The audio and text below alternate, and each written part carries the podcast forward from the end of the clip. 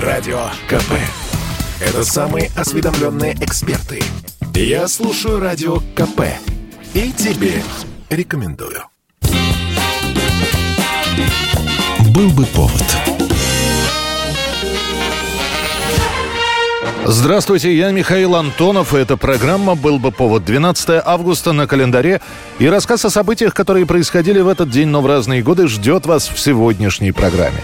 1851. Американец Айзек Зингер получает патент на первую швейную машинку. К машинкам Кэти Майзик шел непростым тернистым путем. Он инженер и изобретатель, но сфера его интересов распространяется намного дальше домашнего хозяйства.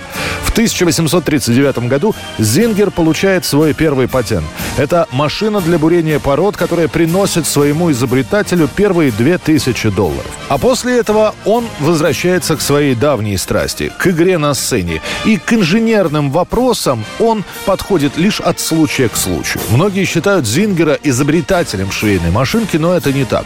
С помощью механизмов шили и до него. Но Зингер сделал главное. Он довел уже существовавшее устройство до практически идеала. Зингер расположил челнок горизонтально. Благодаря этому нить перестала запутываться. Предложил столик-доску для ткани и ножку-держатель иглы. Это позволило делать непрерывный шов. Он снабдил машину ножной педалью для привода, то есть возможность дал работать с тканью двумя руками. Эти три нововведения стали базовой схемой швейной машины на долгие годы. Они защищены, все эти нововведения, огромным пакетом патентов, которые насчитывают несколько тысяч охранных документов. Зингер в итоге скончается счастливым человеком, который не только себе обеспечил безбедное существование, но и оставил в наследство 22 миллиона долларов. А фирма Зингера на долгие годы обессмертила свое имя. 1928 год. 12 августа. В Москве открывается Центральный парк культуры и отдыха, который через 10 лет получит имя великого русского писателя Максима Горького. Пролетариату нужно где-то отдыхать. Примерно с такими словами и была задумана идея парка. Вначале там прошла выставка кустарных артелей и мастерских, которая собрала большое количество народа, а после этой самой выставки встал вопрос. Построили павильоны, сделали дорожки. Неужели Неужели теперь это все убирать? Решено сделать большой городской парк. На устройство его Моссовет выделяет 200 тысяч рублей, Госбанк еще полмиллиона. Это должен был быть первый советский парк культуры и отдыха, где планировалось вести широкую политико-воспитательную и культурно-просветительскую работу среди трудящихся. Парк культуры и отдыха должен быть создан таким образом, чтобы он и по внешнему виду, и по внутреннему содержанию привлекал внимание самых самых широких слоев трудящихся. В нем нужно создать такую уютную и непринужденную обстановку, чтобы каждый посетитель, побывав в этом парке, действительно хорошо отдохнул и получил удовольствие. Парк имени Горького стал излюбленным местом отдыха трудящихся. Парк открывают летом 1928 года. Для посетителей доступны Ленинская площадь и детский городок. Работают несколько театров. Есть аттракционы, спиральный спуск и тиры. В нескучном саду находится военный городок и симфоническая эстрада. Еще одно нововведение – городки однодневного отдыха. Располагавшиеся здесь летние домики были чем-то вроде пансионатов короткого пребывания, суммарно рассчитанных на тысячу человек. Главная задача этого проекта заключалась в создании своеобразной зоны отдыха в черте города. Заплатив определенную сумму, можно было на сутки попасть в этот городок. Он был огорожен естественным бассейном, на набережной стояли шезлонги и душевые, работали столовые и читальные залы, а посетителей встречал обученный персонал. Первый год парк культуры и отдыха работал чуть более месяца, до 23 сентября. Согласно сохранившейся статье, статистики, в этот период его посетило порядка полутора миллионов человек. Давид, завтра ты поведешь меня на Красную площадь, потом Третьяковскую галерею, потом в парк культуры имени отдыха. У меня записана вся программа. 1970 год. Свой последний концерт в Гарвардском университете дает Дженнис Джоплин. Она плохо выглядит, видно, что поет с трудом, но концерт доводит до конца. Это будет ее последнее выступление. Далее в планах у Дженнис запись альбома «Жемчужина». К тому времени уже было понятно, что певица катится по наклонной плоскости, подгоняемая героином и алкоголем, которые лишь усугубляли нараставшую депрессию. В октябре 70-го года Дженнис Джоплин будет найдена мертвой в номере отеля «Лэндмарк» в тот самый день, когда она должна была записать вокал к последнему треку на своем альбоме. Ей было всего 27 лет.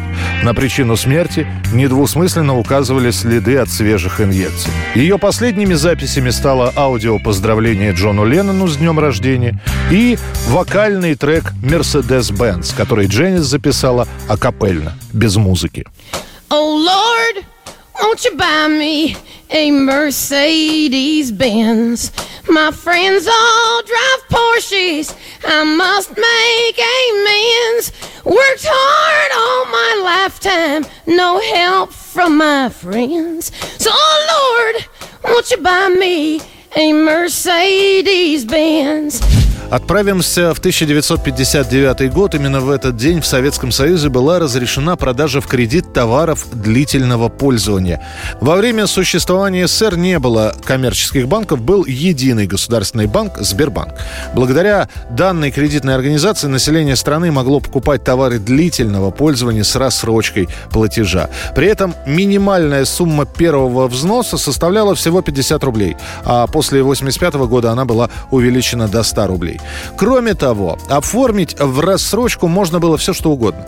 Детали одежды, крупногабаритная техника, квартиры, автомобили мы уже упомянули, мебель, э, телевизоры, любая электроника. Для оформления рассрочки потенциальным заемщикам нужно было предоставить следующие документы. Оригинал справки с места работы о заработной плате за последние три месяца. Начиная с 85 года такую справку требовали за 12 месяцев работы. Оригинал ходатайства профсоюзной организации. И оригинал чека об оплате 25% от стоимости товара, который приобретался в рассрочку. Если сумма товара превышала 3000 рублей, то оплата составляла уже не 25% первого взноса, а 50% от его первоначальной стоимости. Остальную сумму стоимости товара в рассрочку клиенты банка могли выплачивать в течение полугода или были даже более длительные сроки 3-4 года. Торговая же организация, торгующая в рассрочку, получала за каждый приобретенный клиентом товар 2% от суммы. Иногда для того, чтобы заработать на первый взнос и оформить государственные кредиты в СССР, люди продавали старые или вышедшие из моды вещи. Например, можно было купить новый цветной телевизор, Радуга, Темп, Рубин за 750 рублей, продав старый за 50 рублей. А некоторые магазины практиковали своего рода бартер с доплатой. Клиент приносил им старую радиотехнику или электронику. Взамен с доплатой мог оформить в рассрочку новую технику. Были и такие торговые точки, которые принимали старую технику, а взамен избавляли клиента от оплаты первого взноса. На территории Советского Союза были распространены следующие виды кредитов. Первое. Потребительские кредиты на промышленные и другие товары. Выдавались под 2% годовых. Второе ипотечные кредиты на строительство от 1 до 2,7%. Кредиты на покупку товаров с долгим сроком эксплуатации под 5-6% выдавались. Кредиты на оплату пая для членов жилищно-строительных кооперативов 2,7%. Кредиты с госдотацией для молодых семей выдавались на покупку квартиры под 1%, на обустройство квартиры под 2,5%. Были еще нецелевые займы, их давали под 8%. Ну и, наконец, под те же самые 8% давались кредиты на покупку дачных участков и строительство загородных домов. Кроме того, оформить потребительские кредиты в Советском Союзе под залог ценного имущества можно было в ломбардах и в некоторых общественных организациях, к примеру, в фондах творческих союзов. Главной особенностью рассрочки в СССР было то, что нельзя было оформить новый кредит, новую рассрочку, не погасив старую.